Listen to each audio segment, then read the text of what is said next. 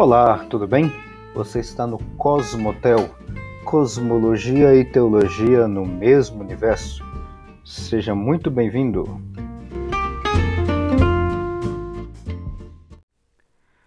Olá, tudo bem? Meu nome é Alexandre, paz do Senhor para todos. E a gente vai continuar a nossa conversa justamente no ponto que eu deixei, parece que ficou assim, parece que teve uma quebra, né? É, não, na realidade foi intencional para deixar um pouquinho mais de uh, uh, vamos dizer assim, um pouquinho mais de suspense na questão da, da árvore da Bíblia. Árvore da Bíblia, a árvore da vida, deu até uma travada aqui. A árvore da vida que é mencionada no texto, como nós estamos estudando, o texto da criação do homem, né, podemos chamar assim, que é Gênesis capítulo 2, e a gente está tratando justamente do verso 9 e o Senhor Deus fez brotar da terra toda árvore agradável à vista e boa para a comida, e a árvore da vida no meio do jardim e a árvore do conhecimento do bem e do mal.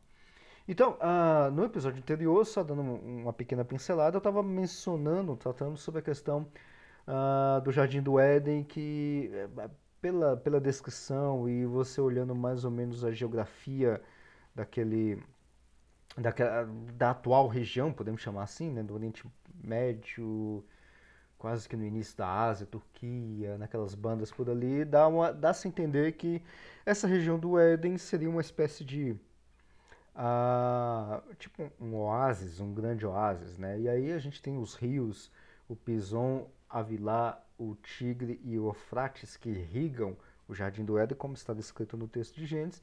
Então dá certa parece ser, é, só por essa narrativa, que é alguma coisa do tipo um grande oásis, né? Se você olhar numa, que, é, que toda essa descrição, toda essa narrativa está numa região desértica. E aí eu chamei atenção para a questão de deserto. É, deserto não é só o, uma região onde tem areia, tá? também, mas não é só. Por exemplo, a gente tem quase que um deserto completo aqui no Brasil, na região do Nordeste, né? no sertão. A gente tem o deserto do Atacama, que fica no Chile, que é uma região extremamente fria, alta, onde tem telescópios, é, grandes observatórios de e, com telescópios gigantescos lá, que fazem observações é, astronômicas, e é uma região desértica, mas tem alguns, alguma, alguma coisinha de, de, de plantas e muito frio, extremamente seco, e pessoas moram lá. E é uma região de deserto, deserto Atacama tá?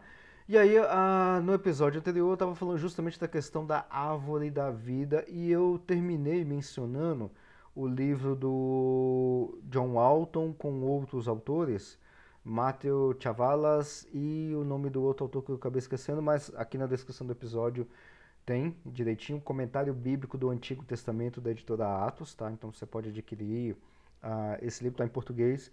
E aí eu terminei justamente falando sobre o verbete que, está, que vai comentar, que esse é um comentário bíblico do Antigo Testamento, o texto de Gênesis 2, capítulo 2, versículo 9, falando sobre a questão da árvore da vida. Tá? E aí, uh, eu quero agora andar um pouquinho mais sobre essa questão da árvore da vida, que é mencionada. Vamos começar primeiro em outras narrativas não bíblicas, por exemplo, épico de Gilgamesh. Tá? Lá no épico de Gilgamesh, uh, você tem que. Lá tem uma citação, e o Walton está colocando justamente isso aqui nesse livro, Comentário Bíblico do Antigo Testamento da editora Atos.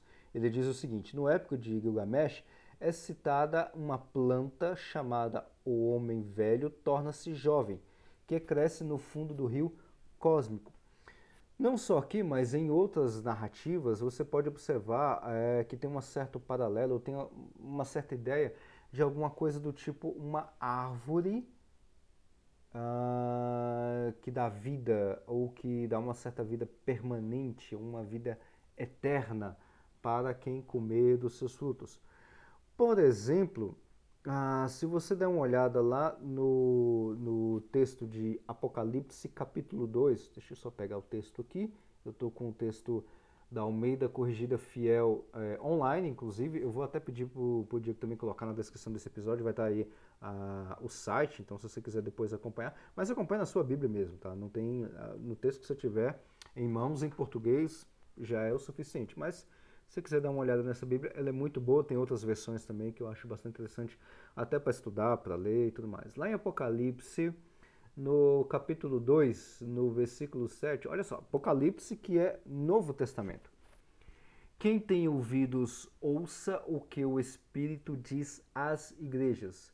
Ao que vencer, dar-lhe-ei a comer da árvore da vida, que está no meio do paraíso de Deus.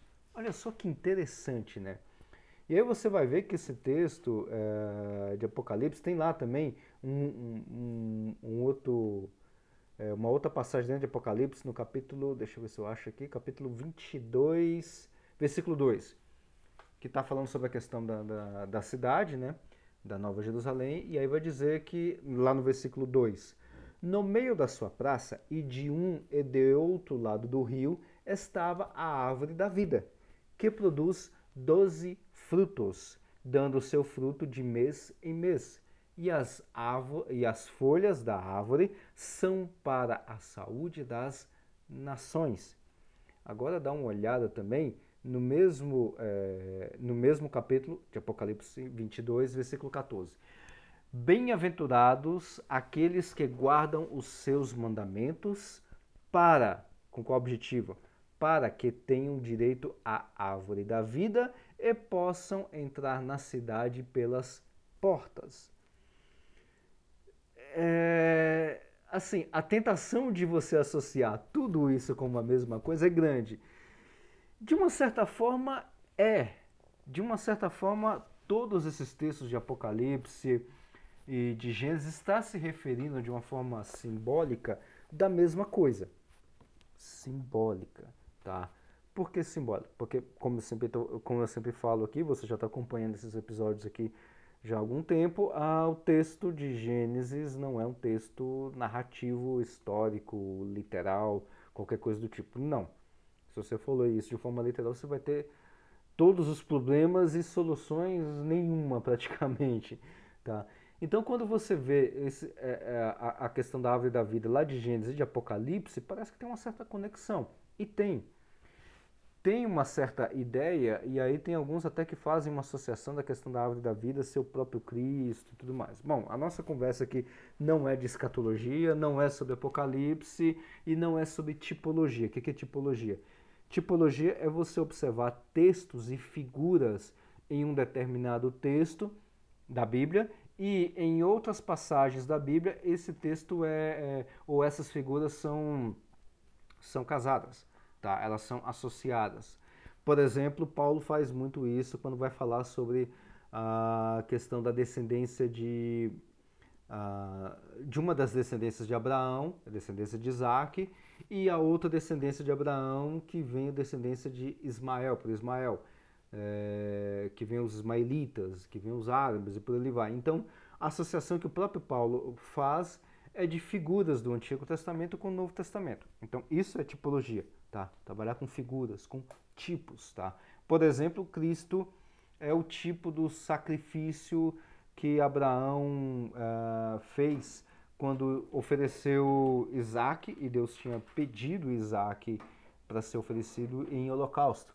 Então não foi sacrificado, e sim foi sacrificado um outro cordeiro e tudo mais. Então tem toda aquela ideia, e o, o, o cordeiro seria um tipo de Cristo, ou uma, um, uma questão simbólica, ou simbolizando Cristo, o seu sacrifício. Essa é a ideia da tipologia. Tá? Mas a gente não vai trabalhar com isso.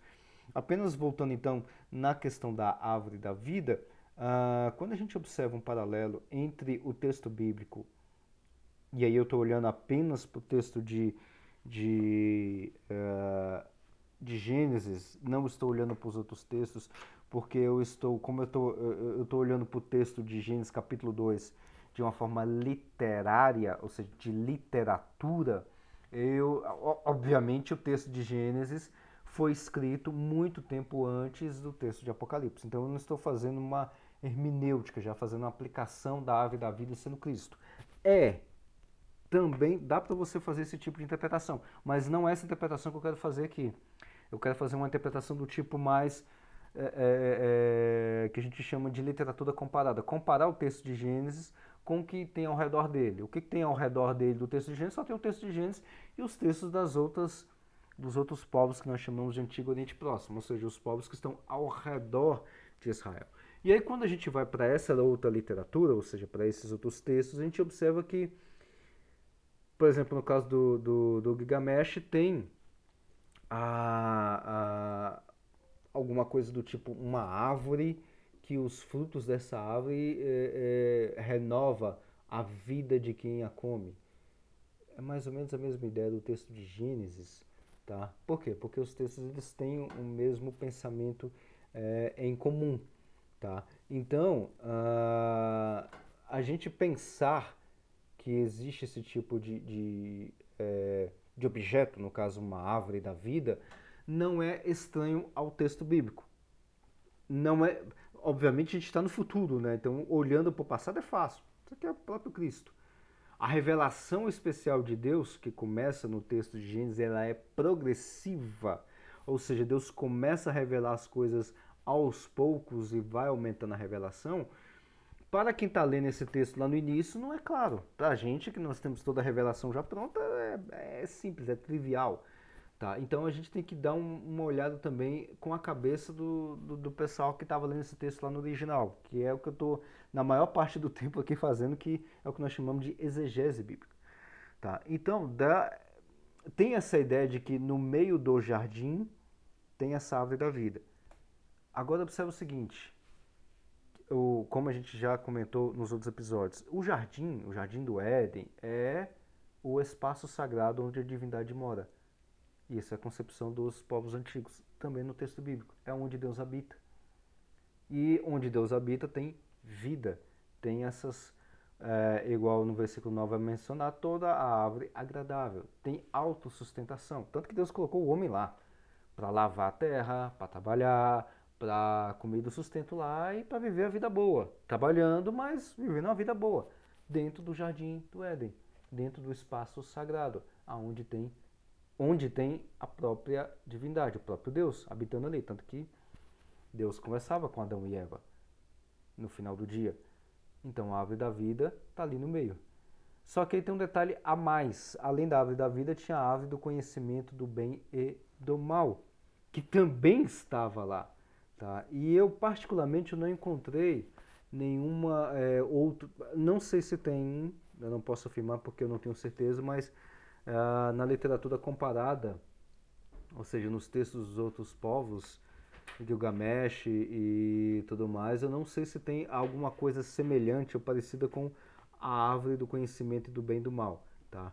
Ela vai ficar um pouquinho mais clara quando a gente, eu vou, eu vou continuar essa série aqui, quando a gente for falar sobre o capítulo 3 de Gênesis, que é sobre a questão da queda. Aí a gente vai trabalhar um pouquinho mais sobre a questão da árvore do conhecimento do bem e do mal. Mas seria uma, uma espécie, apenas para a gente fechar dentro do texto do capítulo 2, seria uma espécie de uh, alguma coisa meio que contrária à árvore da vida. Não que um está trazendo a vida e outro vai trazer a morte, não.